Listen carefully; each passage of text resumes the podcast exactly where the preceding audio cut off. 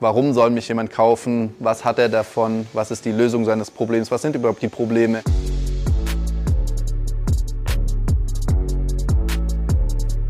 Grundsätzlich geht es so ein bisschen drum, Max hat schon gesagt, die steile These, wohin sind all die Kunden verschwunden?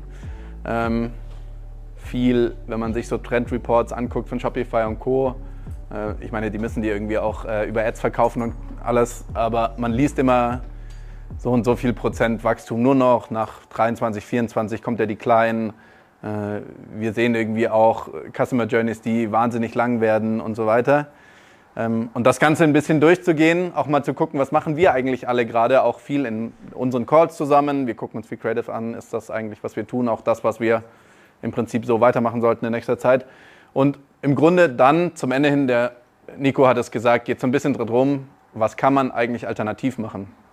Und da ist mir so ein Credo wichtig. Ich meine, wir haben jetzt einen sehr datengetriebenen äh, Vortrag gehört und wie wichtig das ist und das stimmt. Und es ist auf der anderen Seite halt für mich immer die Frage, wir können alles analysieren und das muss man auch tun. Ein gesundes Business analysiert alles, weiß auch, vielen herzlichen Dank, weiß auch im Prinzip, wer sind meine Kunden, was verkaufe ich an sie, was sollte ich vielleicht danach verkaufen, warum kaufen sie das eigentlich, was sind meine Value Propositions, habe ich Kundenverständnis und Co. Das andere ist aber die große Frage danach, wie weit iterieren wir eigentlich nur Sachen? Ich habe ein Creative, versuche das ein bisschen besser zu machen, was da funktioniert, mache ich immer mehr. Oder die große Frage nach dem, was sind die letzten 30 oder die nächsten 30, 40 Prozent Umsatz plus. Also wir können, ne, wir sehen hier die Frage nach, ich mache 3 Millionen Umsatz, dann mache ich nächstes Jahr, wenn ich einfach weiter iteriere, vielleicht dreieinhalb. So, dann habe ich schon gut gearbeitet. Die große Frage ist aber, ist das eigentlich das, was gerade noch zeitgemäß ist, oder ist die große Frage, wo kriege ich eigentlich die, wie knacke ich die 5, wie knacke ich die 7, wie knacke ich die 10? Und das ist jetzt in meinem Verständnis, auch in dem, was man sicher über die meisten Startups hier sieht, auch andere Startups, die wir, glaube ich, alle kennen, ähm, in den meisten Fällen nicht, dass wir uns auf etwas berufen, was wir schon machen und das nur ein bisschen besser machen, sondern das ist tatsächlich einfach eine Varianz im Marketingmix. Das ist im Prinzip etwas, wo wir uns angucken, welche Möglichkeiten abseits des Weges, den alle gehen, wollen wir denn oder können wir gehen. Und äh, ich hoffe, dass das jetzt einfach hier so weitergeht. Genau, also Grundsätzlich die große Frage nach der Katerstimmung. Ist sie denn da? Ist sie real? Ist sie verargumentierbar? Und wenn man die nüchternen Fakten nimmt, verändert das Verbraucherverhalten. Wir lesen, sieben von zehn Kunden kaufen heute nicht mehr loyal bei Brands, sondern da, wo es verfügbar ist. Sie probieren Neues aus, sie folgen ihnen auf Social Media. Sie sind aber auch relativ schnell wieder weg, wenn ihnen gerade irgendwas nicht passt oder wenn die Preise angehoben werden. Ne? Viele von uns sehen irgendwie die Preise anheben als einen Weg, mit äh, veränderten oder weniger Kunden umzugehen oder veränderten Kaufverhalten auch umzugehen. Das ist etwas, das wir relativ akut bei vielen sehen und im Kaufverhalten auch sehen. So, das nächste ist ein bisschen die ganze Frage nach Inflation. Wir sehen irgendwie, wir hören Deutsche Bank Report, Wohlstandsverlust 25 bis 27 Prozent. Andere sagen 40 bis 50 Prozent auf die nächsten zwei Jahre. Was heißt das eigentlich für uns? Ich meine, jeder von uns weiß es, wir substituieren weniger. Das heißt, wenn ich ein T-Shirt habe, zweites und drittes T-Shirt zu kaufen, ist vielleicht nicht mehr so No-Brainer, wie es früher war, dass ich mir jetzt halt noch was zulege. Oder, was auch, was glaube ich noch sogar häufiger ist und hier die ganzen äh, Fashion-Labels werden sehen, im Prinzip Retourenquoten gehen hoch aus den Gründen, weil ich eben nicht mehr das behalte, was irgendwie 80 Prozent mir taugt, sondern ich gebe das wieder zurück, während ich früher vielleicht gesagt habe, ja gut, irgendwie Geld ist okay, so, ist irgendwie alles ein bisschen günstiger. Ich habe jetzt ein T-Shirt geschossen und das behalte ich jetzt halt, vielleicht brauche ich es noch irgendwann, vielleicht gefällt es mir irgendwann oder ich kann es zum Schlafen nehmen. Äh, heute gehen die Sachen halt tatsächlich zurück und das ist auch etwas, ähm, das ist die Kundenseite. Auf der Unternehmerseite haben wir tatsächlich, viele von euch kennen das, so ein bisschen diese Angst davor, dass solche Hiobsbotschaften tatsächlich auch mit einer großen Dramatik oder Drastik dann äh, stattfinden oder sich realisieren. Deswegen haben wir da irgendwie sicher auch ein bisschen ein defensiveres Verhalten in dem, wie man mit Budgets umgeht.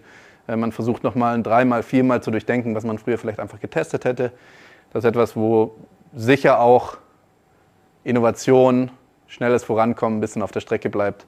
Und ähm, wir diskutieren es in den Calls fast jedes Mal, ähm, wo gebe ich jetzt mein Geld aus, soll ich, wie hoch und was, wo man früher einfach gesagt hat, ich knall es mal ein bisschen hoch, ich gucke mir das mal Lift-Study-mäßig an, was dabei rumkommt, gucke mir die Veränderungen an.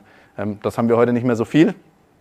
Und ähm, letzten Endes, ich meine, die Margenstrukturen, wir reden drüber, es gibt die, die es wirklich gut schaffen und wir haben das ist eine ziemliche Outlier-Bubble, die wir hier sind, die Unternehmen, die halt tatsächlich noch wachsen. Es gibt ganz viele, die mit ihren Margenstrukturen eben nicht mehr hinkommen und auch eben diesen Weg tatsächlich über, auch über das Analysieren bis in alle Tiefe sicher nicht mehr so viel hilft, weil einfach das Gesamtkonstrukt aus den Kosten, die ich für mein Produkt ausgebe und der Marge dahinter nicht mehr so sinnig zusammengeht, dass ein klassisches One-to-Punch-Marketing sozusagen, wie wir es heute haben, kann man gleich auch noch ein bisschen zu, einfach nicht mehr drin ist und das auch nicht mehr sinnvoll einsetzbar ist. Nicht so beständig, ich habe so ein Plattitüden hier, da kommen wir zu, ich zeige euch einfach nur so platte Zitate, die jeder kennt. Nicht so beständig wie der Wandel. Wir haben ganz viele Beispiele aus allen Bereichen des Lebens, in denen Wandel Fortschritt bringt, in denen wir irgendwie Sachen gemacht haben, immer gleich gemacht haben, sind wir ausgebrochen, dann haben sie sich verändert. Das erleben wir nicht im Direct-to-Consumer. Das ist super wenig. Es ist einfach immer, die gleiche, immer der gleiche Ansatz, wie ich so eine Brand aufbauen will. Ich lese irgendwo, Facebook funktioniert. Facebook kriegt man viele Neukunden. Mit Google kriegt man die, die eh schon suchen. Und dann habe ich noch ein Klavier dahinter, das irgendwie die Leute dann schon wieder ansprechen wird. Der Max hat es vorhin gesagt, ein paar E-Mail-Automations rausschicken und jeder glaubt, er hat irgendwie ein gutes Retention-Marketing aufgebaut. Das langt nicht. So. Und das ist auch nicht das, wie man heute das noch aufbaut. Dazu sind CPMs zu teuer. Dazu sind auch einfach die, dadurch ist auch der Werbedruck zu hoch, die Auctions in, in den ganzen klassischen Push-Marketing-Kanälen sind zu teuer geworden. Wir kommen damit nicht so richtig hin und merken, dass das irgendwie so diese Baustellen sind, die ganz viele haben. Es sagt nicht, dass das nicht noch funktioniert. Wir haben hier nur Beispiele, dass es tatsächlich noch sehr gut funktioniert. Aber es funktioniert vermutlich, steile These, langsamer als es hätte können. Noch vor ein paar Jahren, auch vielleicht jetzt, wenn man noch so ein bisschen expanded im Marketing-Mix und sich nochmal überlegt, was sind Quick Fixes, wo kann ich noch ein bisschen schneller ähm, äh, oder auch weiter streuen im Traffic und Co. Deswegen habe ich drei Punkte und diese drei Punkte, die gliedern sich in Mindset, Kommunikation und Kanäle. Ich frage euch erstmal, wie das zusammenpasst, aber das ist so ein bisschen das, wie ich es mir aufgegliedert habe, wie ich verstehe, dass heute Startup geht, wie ich auch sehe, dass die Startups, die hier wirklich schnell wachsen, immer noch hohe, hohen Output haben, hohe oder schnelle Erfolge erzielen, was das so ist, was die miteinander gemeinsam haben. Und zwar das erste ist, das sieht jetzt auch wieder so ein bisschen provokativ aus, aber was man verstehen muss, glaube ich, in allem, was man tut, in seinem gesamten Marketing von A bis Z, in jeder Handlung, die man tut, in jedem Text, den man schreibt, ist, eigentlich seid ihr alles nur, und jetzt nicht beleidigt sein, ihr seid eigentlich alles nur Sales- und Marketingbuden, die irgendwie ein Produkt haben, das cool ist. So, und deswegen, und das ist mit eins der großen Learnings, die allermeisten kommen von Produkt und denken, mein Produkt ist besser als das von den anderen. Ich differenziere mich hier im Produkt und, und so weiter und so fort. Das ist auch richtig. Ihr habt sicher auch bessere Produkte und das ist auch irgendwie das, aus dem ihr allem irgendwie kommt. Wenn ihr jetzt, wir sind alles keine WHUler, die da sitzen und sagen, ich gucke mir den Markt an, ich gucke mir irgendwie dann auch Margenstrukturen an und dann mache ich halt das, was die größte Margenstruktur hat und das Produkt ist mir scheißegal. So, Hundefutter-Cases in Deutschland oder Hunde-Supplement-Cases in Deutschland, die es da zum Teil gibt, die sind eben genau so rumgebaut. Die kommen aus einer ganz anderen Ecke, die sagen, es ist mir scheißegal, was ich verkaufe. Am Ende muss die Marge passen und ich muss irgendwie eine Kommunikation dahinter kriegen, die es halbwegs plausibel macht, dass die Leute das kaufen. Meistens eine Gesundheitskommunikation, deswegen auch diese ganzen heraufbordenden Supplement-Brands, die noch und nöcher aus dem Boden schießen. Kann man ein Muster erkennen. So, eigentlich seid ihr alles Sales- und Marketingbuden mit einem geilen Produkt. Warum sage ich das? Weil alles, was ihr tut, hat am Ende ein Ziel. Ich will was verkaufen. Und ich will es nicht nett verkaufen oder ich möchte es nicht mit Rabatt verkaufen. Oder wollt verkaufen. Schluss, endlich. Das Einzige, was zählt, ist verkaufen. Jedes Reel, jeder Post, jeder Text, jede Produktdetailseite, jede Facebook-Ad, jede Google-Anzeige soll verkaufen. Und allzu oft sieht man tatsächlich in diesen ganzen Talks und in diesem ganzen Marketing und in dieser Schönwäscherei, ja, ich habe ich hab einfach ein geiles Produkt, das muss doch laufen. Und ich differenziere mich über das Produkt. Und ich erzähle jetzt eine Geschichte. Und diese Geschichte erzählt jetzt auch darüber, warum das Produkt so gut ist, wie es ist. Das ist eigentlich egal. Das ist nur Mittel zum Zweck. Ihr wollt verkaufen. So, das ist so ein bisschen dieses Mindset, mit dem verstärkt man sicher noch reingehen kann und sagen kann, okay, ich reflektiere mal einfach, was ich da tue. Ich reflektiere, inwieweit meine Company gerade eigentlich eine Company ist, die eine schöne Story erzählen will und ein geiles Produkt hat, oder die wirklich schon hart geframed ist auf mein Facebook Reel verkauft, mein Instagram Post verkauft, meine Ad verkauft, meinen Text auf der Website verkauft und mein Instagram Live auch. Alles gut. Das ist Punkt 1. Punkt 2, und jetzt kennt ihr vielleicht diesen ersten Begriff da oben, das ist so mein, den ich immer verwende. Am Ende geht es tatsächlich, wenn ich verkaufe, und jetzt gehen wir auf die andere Position, ne? ihr seid die Verkäufer, jetzt kommen die, die kaufen sollen. Worum geht es denn? Und äh, Marmelo ist ein gutes Beispiel, den ich immer wieder sage. Es ist ja schön, dass ihr irgendwie tolle Sachen an Kinder verkauft, aber eigentlich verkauft ihr etwas, wo die Mutter da hofft, dass die andere Mutter kommt und sagt, ach krass, geil, wo hast denn das her? Du bist die geilste Mutter, du bist ein bisschen geiler als alle anderen. Und am Ende ist es bei fast allen Produkten so, dass es ums Ego desjenigen geht, der es kauft, selbst wenn es für jemand anders ist. Hundebetten. So, ne, am Ende des Tages, klar will ich, dass mein Hund gut schläft, aber ich will eigentlich, dass der andere Hundebesitzer kommt und sagt, hey, das ist so geil, das brauche ich auch. So, du bist ein bisschen geiler in deiner Gruppe als alle anderen. Ähm, es gibt große Beispiele, Brands, die irgendwie, keine Ahnung, E-Books verkaufen, die nichts anderes machen, als mir in einem bestimmten Bereich, nehmen wir Kaffeezubereitung oder so, einfach so viel Wissen zu vermitteln, dass ich für einen Smalltalk 10% mehr weiß als alle anderen. Und warum funktioniert das? Weil ich eben 10% mehr weiß als die anderen. Ich bin ein bisschen besser wieder. Und das ist auch so eine Rezipientendenke, wo man sich immer denkt, wo man auch ein bisschen drauf abziehen kann, wenn ich verkaufe, dann verkaufe ich dir was, mit dem du als derjenige, der das Geld dafür ausgibt, besser bist als die um dich rum und wo du einfach so ein bisschen auch in deiner Gruppe eben das Ansehen genießt. Und eben deswegen das Ding mit dem Ego, am Ende des Tages ist es sicher in den allermeisten Fällen so, dass es beim Kauf eines Produkts, ganz egal welches Vertical, mehrheitlich darum geht, ein gewisses Ego zu befriedigen. Ein Lifestyle plus eins zu haben, erklär mir, warum das Leben nach dem Kauf deines Produktes besser ist als mein Leben vorher. Und jetzt wird es, weil ich ja Lehrer bin, etwas interaktiv, weil jetzt kommen wir in diesen Bereich Kanäle.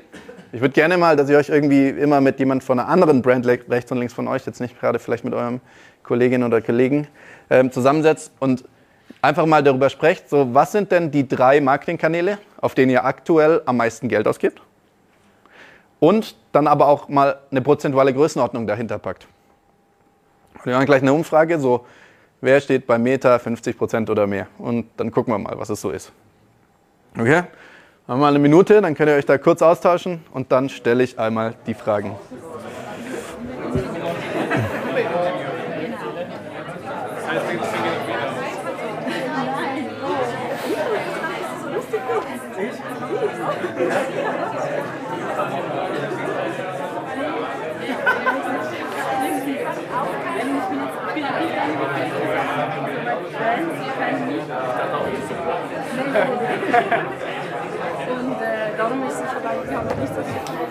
Stoppo. Nico, bringst du mir ein Wasser ohne mit? Das wäre geil. Mach gerne mal Fotos auch. Mach gerne mal so ein, zwei Fotos von mir, wie ich einen Vortrag halte oder so. Ja, das ist jetzt eher die, die Crowd, warte. Achso, ja. Das bist du, wie du einen Vortrag haltest. Sehr gut. Mach, dass ich gut aussehe.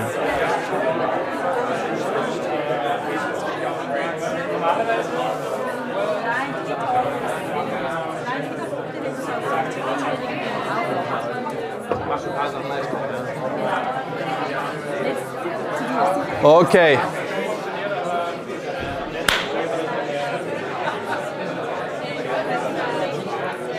Egal.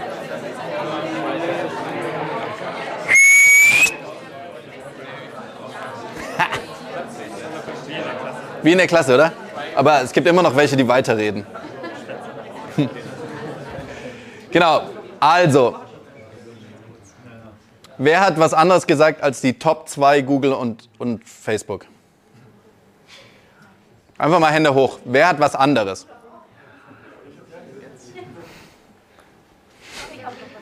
Okay. Aber es sind, wie ihr seht, die wenigsten. Also grundsätzlich ist es der Gym-Klassiker. Push and Pull. Also, im Zweifel ist es bei den allermeisten, und jetzt sind hier die, die wachsen, ganz viele andere, die, die anderen 200 Prozent, die 100 Prozent, 99,9 Prozent, die an Startups in Deutschland noch unterwegs sind. Es ist fast immer so im Direct-to-Consumer. Ich habe zwei große Hauptfokuskanäle. Einmal Meta mit, wer von euch gibt mehr als 50 Prozent seines Budgets auf Meta aus? Mehr als 60? Mehr als 70? Mehr als 80? Ah, gut. Aber ihr seht, also der große Fokus des Budgets ist fast immer auf dem ganz klassischen und allseits bekannten und äh, viel gescholten und gelobten Kanal Meta. Ähm, während das meistens das mit dem anderen so ist, okay, man greift den Demand, der irgendwie auf, auf den Suchmaschinen unterwegs ist, auch noch mit ab. Das ist so der Trade-off, auf den man sich einigen kann. So, das ist irgendwie leicht verständlich, das ist irgendwie intuitiv anwendbar. Man kann gut irgendwie sich die Sachen auch irgendwo zusammensuchen, aber that's it. So, manche machen dann noch ein bisschen TikTok dazu, weil TikTok ist wie Facebook. Manche machen vielleicht, und es kommt nachher auch, noch ein bisschen Display dazu, weil Display ist eben auch wie Facebook. So, das sind die Sachen, die kann erstmal jeder, die kriegt man relativ schnell hin. Die sind vom Einbuchen leicht, die sind vom Analysieren relativ ähnlich dem, was man gerade macht. Und ähm, dieser One-Two-Punch, der ist es. Und bei dem bleibt es halt zumeist auch. Seht ihr? Schwarz auf Schwarz funktioniert nicht, aber dabei bleibt es auch. Ähm, und das ist auch nicht falsch. Also es ist nicht so, dass ich hier stehe und sage, das ist jetzt doof und das sollten wir alle nicht machen, sondern wir sollten unseren Marketingmix einmal komplett auf links drehen und irgendwie das alles neu machen. Nein, es ist ja genau der richtige Anfang. Mit dem fahren wir ja auch alle sehr, sehr gut. Ähm, gibt natürlich in der Weise Quickfixes, die allseits zu einer besseren Performance führen. Jetzt kommen wir zu diesen Themen. Ähm, was kann ich eigentlich jetzt irgendwie kurz machen? Was man oft sieht, ist, dass große Ideen stattfinden, bevor die Basics gemeistert sind auch ein Credo, das Nico oft hat, so du musst die Basics meistern, du musst deinen Kunden verstehen und so weiter und so fort.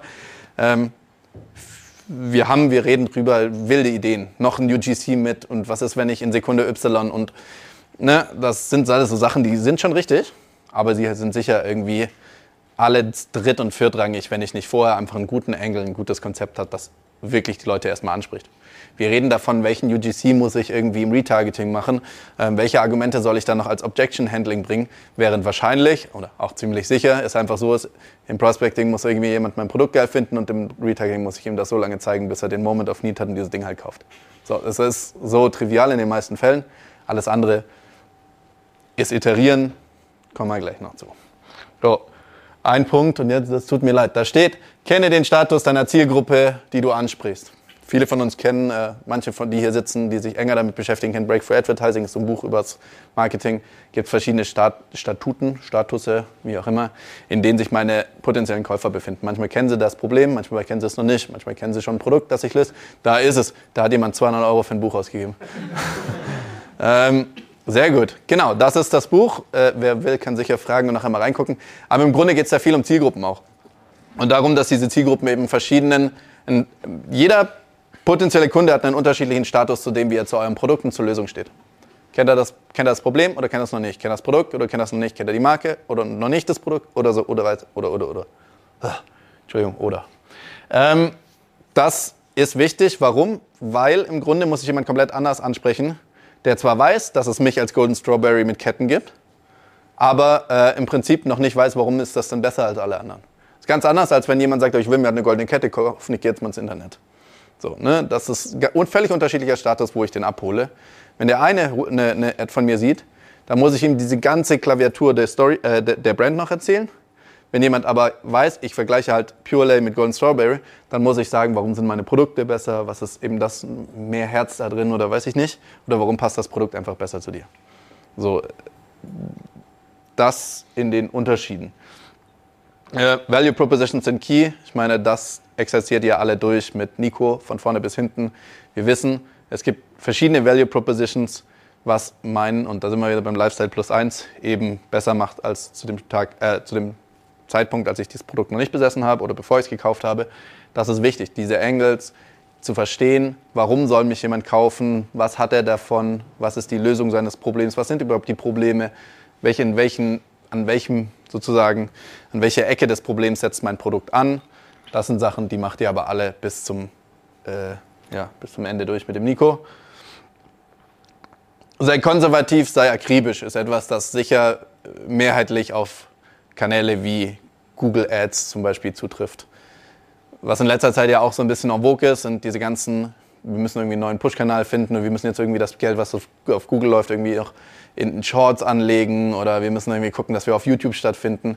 Was aber immer vergessen oder oft vergessen wird, ist, dass man tatsächlich in aller Tiefe, in aller konservati konservativen Akribie versucht, generisches Suchbegriffsmarketing über Keywords und Co., Longtail, was auch immer, einfach erstmal hinzukriegen und darüber erstmal profitabel zu werden. Es werden Schritte 3, 4, 5 vor dem Schritt 1 und 2 gemacht. Und das ist tatsächlich etwas, was wir sicher auch viel in den Calls haben, wo man sagen muss, dreh einen Schritt zurück, mach die Grundlagen richtig. Ähm, das für alle, die sagen, hey, ich will irgendwie da auch noch weiterkommen. Ich weiß nicht, irgendwie meine Google Ads funktionieren nicht so gut. Und dann sitzt eine Agentur dahinter, die sagt, ja, Shorts müssen wir machen und hier ist noch irgendwie 2800 Euro fürs Shooting. Meistens ist es so, dass Basisarbeit fast immer das ist, was den größeren Hebel hat, als wenn man jetzt irgendwie die fancy, fancy äh, Creative-Strategien oder neuen Kanäle und Angles noch ausprobiert. In diesem One-Two-Punch-Mix eben. Und dann geht es viel um Hebel. Nico hat vorhin auch viel von Hebeln geredet. Ähm, für mich ist Iteration kein Hebel. Das ist das, worauf ich am Anfang auch so ein bisschen eingegangen bin. Weiß nicht, wer sich angesprochen fühlt, aber wenn wir Creatives analysieren, wenn wir reingucken, wenn sie irgendwie gute KPIs und Kennzahlen haben, wenn wir einfach uns angucken, bis wohin wird das Video geguckt, welche Attention Rate haben wir, was funktioniert gut und versuchen auf diesem Creative dann das noch ein bisschen besser zu machen, weiß nicht, Offer ein bisschen früher zu bringen, Offer an einer speziellen Stelle zu bringen. Das ist ein absolut richtiges Vorgehen. Aber es ist eben ein Vorgehen, das im Zweifel nicht löst, von heute auf morgen 1000 oder 10.000 Euro auf Meta auszugeben, sondern das löst, ich kann meine Click-Through-Rate vielleicht um 0,01 Prozent verbessern. Ähm, und da ist so ein bisschen mein Ansatz und auch der Ansatz, den ich versuche, so in den Unternehmen, mit denen ich abseits von Ecosa noch arbeite, so unterzubringen, ähm, ist, was ist eigentlich das, was den Hebel auf 30 Prozent mehr Umsatz im Monat bringt, macht oder hat? Was können wir denn finden an Möglichkeiten, nicht kleinschrittig immer weiterzugehen, weil das am Ende natürlich auch ewig Zeit braucht. Ne? Ich, wie lange teste ich? wenn ich ein Creative mal eine Woche teste, ohne es anzufassen, dann ist es eine Woche. Dann muss ich es weiter testen, wieder eine Woche. Und so sind, haben wir 52 Möglichkeiten im Jahr, ähm, ein Creative weiter zu testen. Das ist super langsam in sich. Und die große Frage nach dem, wo gibt es denn noch 30 Prozent, 40, 50 Prozent mehr? Und wo habe ich den Hebel auf mein, mein, mein Wachstum? Das sind für mich eher die Phasen. Das kann sein, verschiedene Angles. Dass ich nochmal sage, okay, das funktioniert gut auf eine Weise, aber habe ich schon abschließend alle Zielgruppen so angesprochen oder gibt es Zielgruppen, die ich vielleicht besser ansprechen kann über einen anderen Angle? Klassisches Angle-Testing. Das kann sein Kanäle. Welche Kanäle mache ich? Bin ich auf dem Kanal schon gut? Ist das so was wie, weiß ich nicht, so eine Evergreen-Nummer, dass die immer durchläuft und ich habe da meine Baseline an, an Revenue? Oder und kann ich dann irgendwie additiv da noch einen, noch einen anderen Kanal dazu nehmen, der mich jetzt nicht viel Aufwand kostet, der vielleicht zum Testen relativ günstig ist, ist nicht das das, was eigentlich 30% mehr Hebel hat. Ne? Also es kann jetzt versuchen, kleinschrittig über Meta immer weiter zu arbeiten. Aber kann das nicht auch genug, in Anführungsstrichen, sein, dass ich einen gewissen, eine gewisse Grundlage habe mit Meta, die jeden Monat funktioniert? Und ich gucke mich mal in meinen meistens noch nicht so großen Unternehmen um, ob ich nicht über andere Hebel doch nochmal deutlich mehr Umsatz machen kann. Das sind Fragen, die wir uns relativ regelmäßig stellen. Und deswegen habe ich da auch schon wieder Fragen. Und zwar kriege ich jetzt wieder eine Minute. Und mich würde interessieren, dass ihr mal mit euren Nebenmännern Frauen besprecht, was sind denn eigentlich Ideen, die ihr gerade im Unternehmen habt? Und dann lassen wir uns mal drei, vier coole von denen, die sagen, das ist etwas, was ich wirklich spannend oder, oder auch neu finde. Was sind denn die Ideen, die ihr gerade habt, neben dem klassischen Klaviyo, Google, Facebook, vielleicht noch TikTok?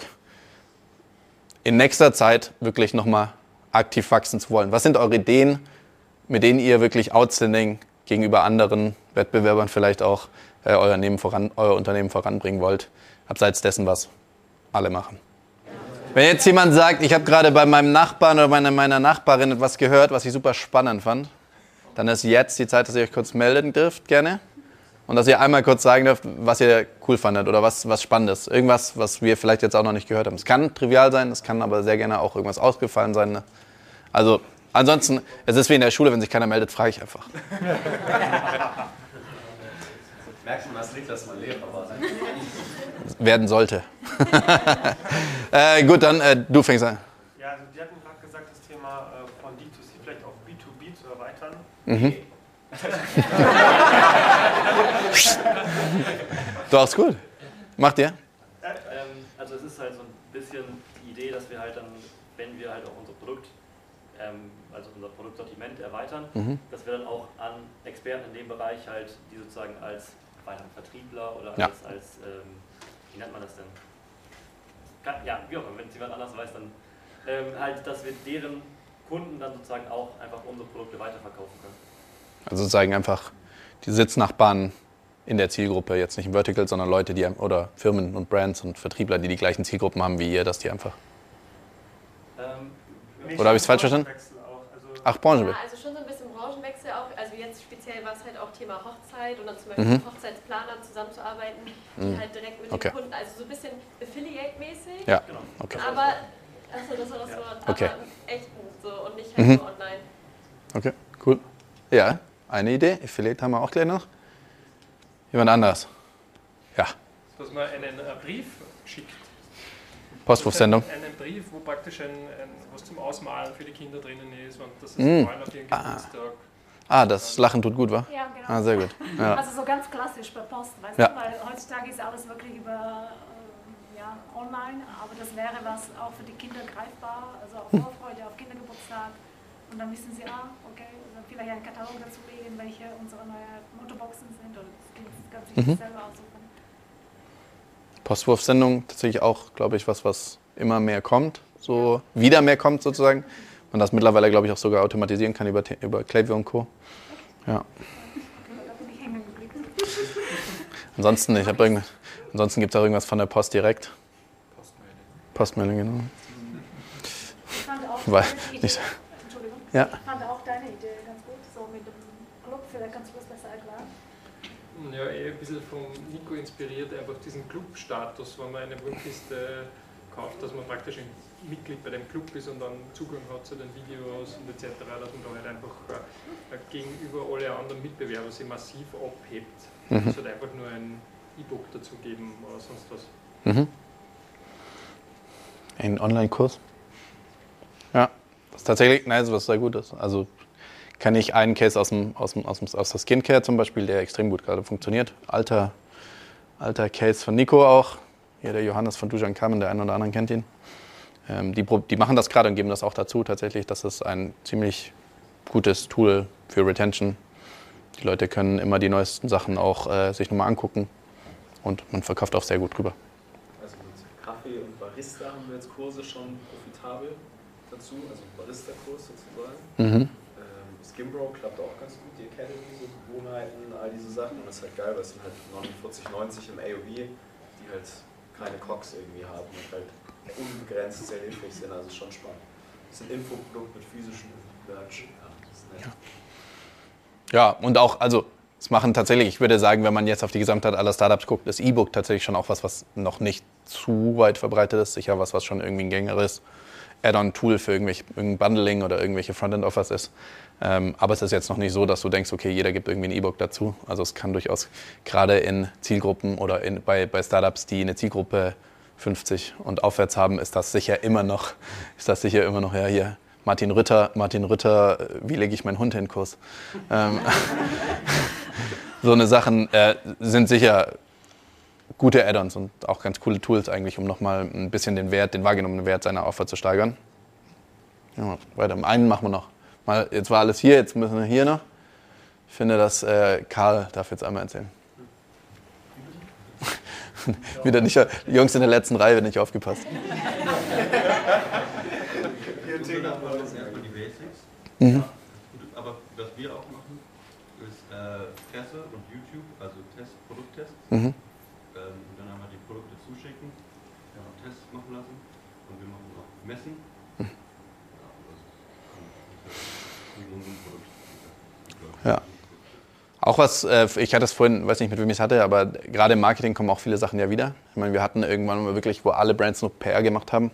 Dann kam irgendwann der Verruf von PR, weil es alles nichts bringt. Und jetzt sind wir wieder auf dem Brandbuilding äh, Uptrain sozusagen, auf den viele aufspringen und sagen, hey, es ist eben doch klassische Produkttests. Ich kann sie vor allem heute einfach besser als damals verlängern. Ich kann die ja nutzen. Ich kann im Prinzip über die verschiedenen Tools ähm, sie zugänglich machen, auch für meine Kunden. Ich kann sie nutzen für die Ansprache, ich kann sie weiterverarbeiten.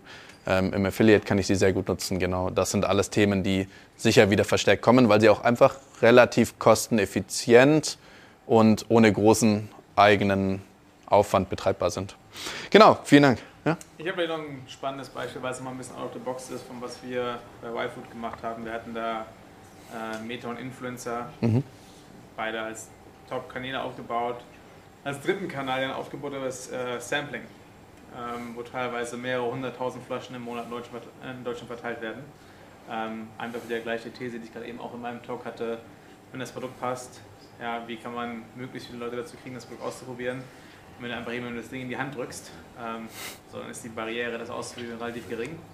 Und ähm, ja, messbaren Kundenakquisitionskosten hinten raus, war ein kleiner Code dabei, waren Mhm. äh, nicht ganz so effizient wie Meta oder Influencer, aber auch nicht irgendwie meilenweit weg. Mhm. Ja, ähm, Ich habe auch noch so einen Produkttester-Funnel im, in petto. Den habe ich schon zwei, dreimal ganz gottlos gescreenshottet. Also ich habe schon Cases gesehen, wo man dann halt als Produkttester angeworben wurde und dann hat man halt wirklich Produkt kostenlos bekommen und ein Teil der Leute ist halt dann auch wirklich zu zahlenden Kunden geworden. die haben es Ähm, aber auf der Straße verteilt, die Y-Foods. Also die haben einfach echt Ja, mit, genau. mit Leuten rausgegangen. Das ist ja nur die digitale, das digitale Äquivalent davon. Ja. Das heißt, das Problem war halt, dass die Verteilungskosten je nachdem relativ teuer sind. Das haben wir ausprobiert, aber das ist halt immer die Logistik und den ganzen Spaß. Und dann kriegst du halt einfach die verteilte Flasche nicht unter irgendwie 4, 5 Euro an den Mann. Und wenn du es auf der Straße machst, an höheren Frequenzpunkten, dann kriegst du es halt für Grenzkosten sehr gering, kriegst du die Dinger verteilt, ähm, sodass das deutlich effizienter ist.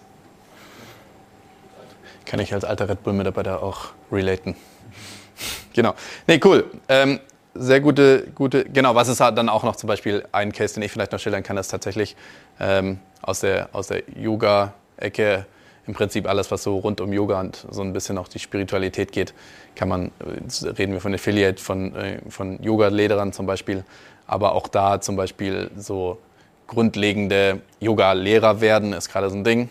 Und grundlegende, so eine Grundausstattung, einfach so ein Goodie-Bag mitzugeben, es hat für die einfach sehr gut funktioniert, dass sie eben gesagt haben, okay, wir streuen einfach kostenlos für alle Yogaschulen in Deutschland irgendwie Produkte, die sie einfach in so Goodie-Bags haben, die einfach zusammengebaut. Und darüber haben sie extrem viel Loyalität auch dann bei irgendwelchen Yoga-Lehrern, die das natürlich im Second und Third Step auch wieder weitertragen, erreicht. Und das hat sehr, sehr gut funktioniert. Ähm, ein bisschen klassischer, äh, Beyond Mainstream, weil ich glaube, dass das noch sehr wenige machen. Jetzt hätte ich gerne diese Maus. Geht die? Ja, guck mal. Genau, also gibt es, ich habe es ein bisschen in zwei aufgeteilt. Ich habe es in eins, was relativ schnell, ohne große Aufwand, äh, was relativ schnell geht, ohne großen Aufwand, was man irgendwie, jetzt sind wir Startup-Gründer, für mich gehört beim Startup-Gründen auch immer so ein bisschen Klinkenputzen dazu. Ne? Da sind wir uns irgendwie alle im Digitalen ein bisschen zu schade geworden für, wir, das können wir alles im Computer machen. Also das klassische Klinkenputzen und Sachen nachgehen. So. Das kommt jetzt so ein bisschen. Das kann man meiner Meinung nach relativ schnell auch umsetzen, ohne großen Aufwand. Und dann haben wir noch zwei, drei Sachen, die ich finde, die man in der Theorie oder in der Praxis tatsächlich ähm, in der Theorie sowieso alle umsetzen können, aber in der Praxis vielleicht nicht für alle was sind, aber die sicher noch so ein bisschen höheren Scale, ein höheres Potenzial haben, darauf irgendwie 30 Prozent oder mehr zu geben. Ähm, das ist einmal, ach, das kommt jetzt zu, geht das nicht zurück? Naja, egal, lass mal so. Äh, genau, das erste ist tatsächlich einfach klassisch Display. Viele so.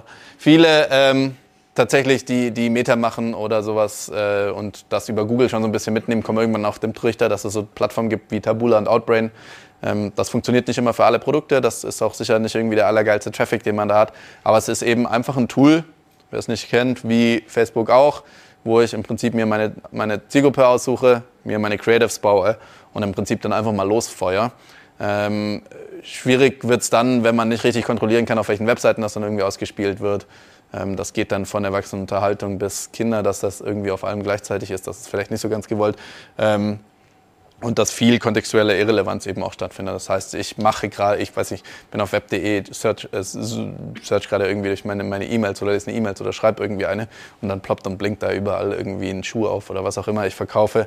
Ähm, das ist oft eher auch eine Werbung, die dann tatsächlich nervig ist. Aber um wirklich viel Traffic schnell zu schieben und mal irgendwie was auszuprobieren, äh, kann das sehr gut funktionieren. Was tatsächlich im Display oft sehr gut funktioniert, sind tatsächlich so klassische äh, Educational Funnel.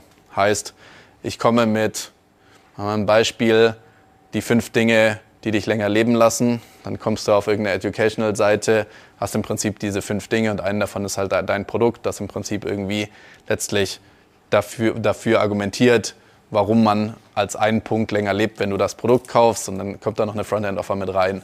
Und dann kann man im Prinzip über so eine Bridge-Page, nennt man das, den Traffic weiterschieben. Und das funktioniert tatsächlich in vielen Fällen sehr gut.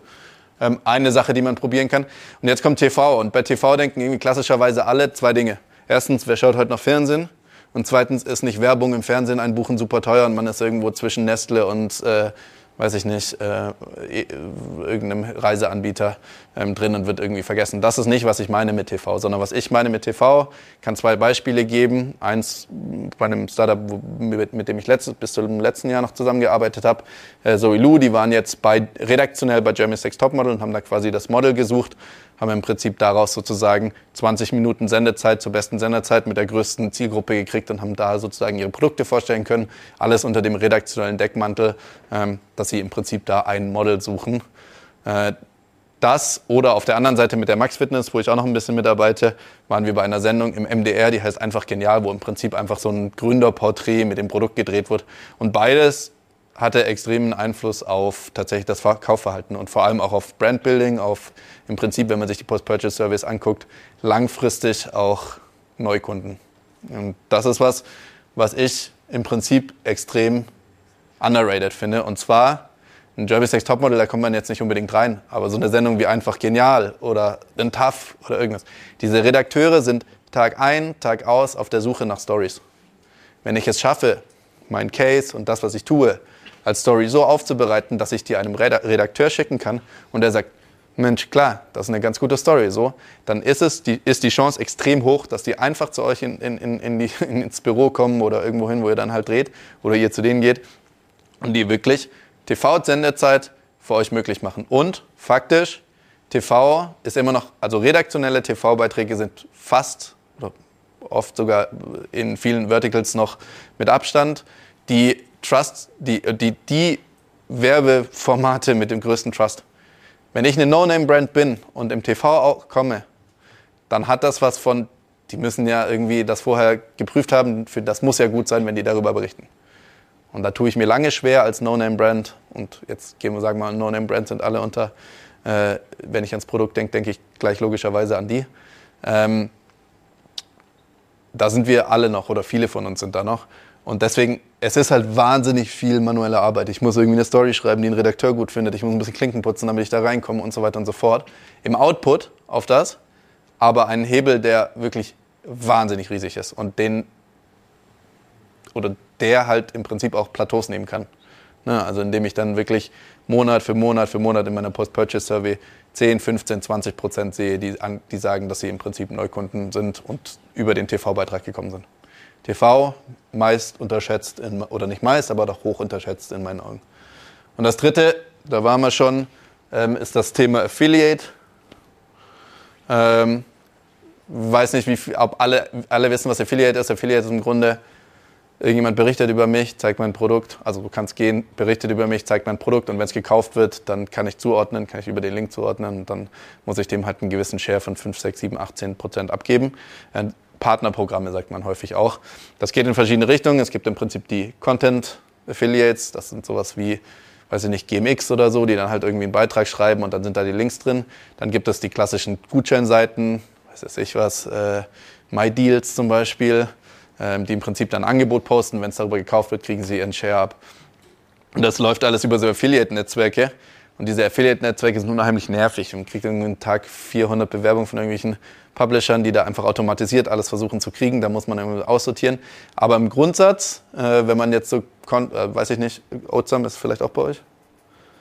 Also wenn man sich zum Beispiel bei Brands wie Oatsam, die so irgendwie Cerealien und so was machen, den Affiliate-Umsatz anguckt, dann weiß man schon, dass es nicht nur einfach Kleinvieh macht Mist, sondern das ist schon tatsächlich erheblicher Umsatz die zum Teil irgendwie 10, 20 Prozent noch sogar ausmachen können.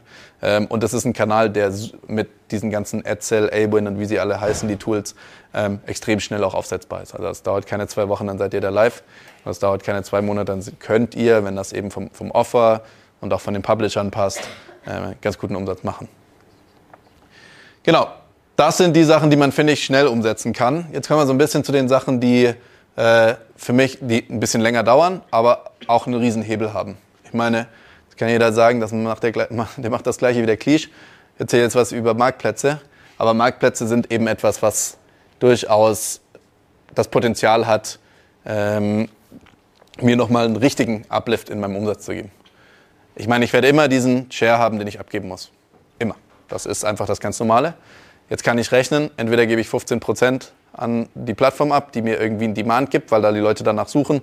Oder ich muss rechnen, dass ich 15% halt auf, auf Meta oder wahrscheinlich mehr sogar auf Meta ausgeben muss, um im Prinzip den gleichen Demand zu erzeugen. Und das ist ja ein Trade-off, der relativ logisch ist, dass man den machen kann. Man muss immer so ein bisschen von seiner Margenstruktur gucken und auch von seiner Verfügbarkeit und ob man es über die Plattform macht oder ob man es selber verschickt und so weiter und so fort. Aber diese Marktplätze sind etwas, die bieten euch einfach auch teilweise Vorteile, die ihr selber gar nicht so hinkriegt. Plattformen wie Amazon oder ein Etsy oder ein Otto oder ein Avocado, so, die stehen alle ja für was. Und da habe ich den Trust, dass wenn da ein Produkt gelistet ist, dann kriege ich das auch. Wenn ich was bei Amazon kaufe, bin ich sicher, ich kriege das. Wenn ich irgendwie äh, eine Webseite im Internet bin, dann äh, kann ich noch so auf PayPal unten reinschreiben, viele Leute haben nicht das Vertrauen dahin, dass man bei mir kaufen kann und dass ich äh, legit bin auf eine Weise. Gehen wir gleich noch mal ein bisschen darauf ein, was die Vorteile sind. Ähm, das andere, und das hat mich fast gewundert, dass es keiner gesagt hat vorhin bei den Möglichkeiten, weil ich finde, dass es so was Offensichtliches, was irgendwie aber niemand so richtig macht, außer den ganz Großen, die dann irgendwann genug Manpower haben, dass man, glaube ich, auch auf solche Ideen kommt. Aber dieses ganze Co-Marketing-Thema, dieses ganze, ich hole mir jemand dazu, der im Prinzip schon eine Followerschaft hat oder irgendwie eine Marke, die die gleichen äh, im Prinzip Zielgruppen hat, aber vielleicht nicht in meinem Vertical sitzt. Äh, ich hole mir jemand dazu und setze mit dem sozusagen Kooperationen um, ist für mich Two-Sided derartig logisch und auf eine Weise auch in allen Cases, die man so sieht, effizient, dass ich mich frage, warum es eigentlich noch nicht, nicht mehr machen. Also ich weiß jetzt auch aus dem aktuellen Case, den wir probieren, egal ob es eine Authority, also ein Prominenter ist, der irgendwie jetzt nicht abhängig von Instagram oder TikTok ist und wenn eine Plattform weg ist, sind die auch weg, sondern Authority heißt für mich, ist eine Person des öffentlichen Lebens in ihrer klassischen Definition. Also hat irgendwie mehrere Kanäle, ist irgendwie bekannt und kann, tritt vielleicht im TV auf, hat aber auch einen Instagram-Kanal und ist aber auch irgendwie noch auf irgendwelchen Offline-Events unterwegs und moderiert zum Beispiel. Das oder dann auch tatsächlich mit Influencern selbst, das kann man schon auch machen. Oder halt tatsächlich dann irgendwie eine Marke. Ich weiß nicht, wer das Hamburger Label Mojo kennt. Kein Mensch, die, die verkaufen kein T-Shirt unterm Jahr, aber wenn sie mit, mit Aperol zusammen eine Kooperation machen, verkaufen sie plötzlich 20.000 Stück in, zwei Wochen. Ähm, das sind so, sind so, so, so natürlich so Peak-Beispiele, aber es ist irgendwie noch ein logischer Twist, einfach zu sagen, ich finde jemand, rechne mir einfach hoch, was das an Kosten bedeutet und habe aber im Prinzip sowohl den Hype, sowohl den Trust, sowohl aber auch die zweiseitige, das zweiseitige Interesse daran, im Prinzip so ein Kooperationsprodukt zu haben. Ähm, Beispiele hier unten sind äh, Sarah Lombardi oder Engels, glaube ich, heißt die jetzt äh, mit Purelay damals, das war ja so einer der Kickstarts von Purelay, dass die so schnell so groß geworden sind, dass sie genau solche Co-Marketing-Sachen äh, gemacht haben. Oder hier äh, die Pam mit, mit, mit Everdrop. Gibt aber ganz viele andere, wie gesagt, Mojo mit Aperol oder Langnese zum Beispiel oder dann die allerbekanntesten im Streetbereich, Supreme X irgendwas. Ähm, ganz viele so Sachen, die einfach sich gegenseitig immer befruchten, weil sie zusammengehen. Man darf die nicht mal schütteln, wa? So, dann kommen die Sachen, die äh, ich so gerne preise. Und zwar, du hattest das vorhin auch gezeigt von äh, Obvi, genau. Genau, das gibt es natürlich auch ähm, in anderen Bereichen. Facebook und äh, Facebook-Gruppen und WhatsApp-Gruppen sind tatsächlich ne, so ein bisschen verschrien, weil kommen in die WhatsApp-Gruppe. Aber es ist etwas, wenn man sich anguckt, was ein Monotrition im Jahr Umsatz macht mit einer WhatsApp-Gruppe oder auch Mamali äh, mit ihrer Facebook-Seite oder auch im Zoe Lu zum Beispiel, das das ist dieses äh, Handtaschen-Startup hier aus München, die auch bei der Höhle der Löwen waren. Auch die haben eine riesen äh, Facebook-Gruppe, die sie mehr oder minder auch nur moderieren. Ist jetzt nicht so, dass da jetzt unbedingt dran stehen muss bei Mamali oder bei eurer Marke. Kann auch sein, dass das irgendwie Facebook-Gruppen sind, die sich mit Themen in eurem Produktvertical auseinandersetzen. Und das sind auch Hebel, die man relativ lang zwar braucht, um aufzubauen, aber wenn man sie aufbaut, können die euch eine Baseline an Recurring Revenue bringen oder und auch an der Retention, dass es im Prinzip schon fast, also ich kenne Cases, in denen es tatsächlich existenzerhaltend, dass es solche Gruppen gibt. Gut. Und dann sehen wir noch einen Trend, der ist natürlich dann für die größeren, aber die aktuell im Prinzip die logische Schlussfolgerung, wieder in Retail zu gehen, einen Retail-Store aufzubauen, wie man einen Online-Shop aufbaut, mit den gleichen Kennzahlen und KPIs und im Prinzip zu sich anzugucken, wie ist mein CAC auf einen Retail-Shop, ist etwas, was viele große Startups gerade machen. Ob das nun ein Jungglück ist, ob das nun ein NKM ist, ob das ein Waterdrop ist äh, oder dann auch die klassischen, die man wo man gar nicht weiß, dass sie eigentlich viel mehr online machen, aber so ein Ace Tate mit den Brillen zum Beispiel ist eigentlich ein viel größerer Online-Shop als äh, Laden, aber trotzdem, es sind Experience Stores in dem Sinne, die alle geführt werden wie letztlich eine E-Commerce-Webseite mit den gleichen KPIs, mit den gleichen auch den, den gleichen Kauf, Kaufargumentationen, äh, wenn du drin bist, wie auf einer Webseite auch, äh, ist etwas, was natürlich ähm, in vielen Fällen auf den CRC gerechnet sogar gerade wieder billiger ist, als wenn du sie die online ankaufen musst. Gut, das könnte man jetzt alles noch einmal, wir sind ein bisschen in der Zeit, das könnte man jetzt hier einmal noch durchgehen, aber das ist, glaube ich, das, sind, das haben wir alles schon drüber gesprochen. Im Prinzip sind das Argumente, so ne, 60% aller Shoppingreisen beginnen irgendwie bei Amazon, 50% allen Umsatz passiert da und am Ende eine Conversion Rate, die ihr im Shop noch lange nicht kriegt oder nur wenn ihr wirklich richtig gut seid. Ähm, das sind einfach so weitere Marktplatzargumente, die ihr euch gerne nochmal angucken könnt. Ich weiß nicht, ob der Nico diese äh, international, da ist irgendwie ein Schreiber, aber egal. Ähm, und das ist noch vielleicht ein Punkt, der auch gar nicht so, den ich jetzt vergessen hatte, der auch gar nicht so unwichtig ist über Marktplätze internationalisiert ihr halt auch extrem schnell. Ihr müsst es nicht immer testen über den Online-Shop, irgendwie eure deutschen Ads aufs Englische übersetzen und in Holland testen. Klassischer Weg, machen viele und dann funktioniert es nicht richtig. Über einen Amazon zum Beispiel oder auch über äh, die anderen Stores, was in Etsy und Co. geht das extrem schnell. Ihr habt den Demand schon, ihr müsst ihn nicht erzeugen und könnt schnell gucken, ob ihr da in einer Weise auch Product Market Fit, wie ihr es auf, in euren Heimatmärkten habt, auch einfach hinkriegt. Auch, genau. So, das haben wir besprochen, das haben wir besprochen und dann äh, würde ich sagen, habe ich jetzt auch lang genug gesabbelt.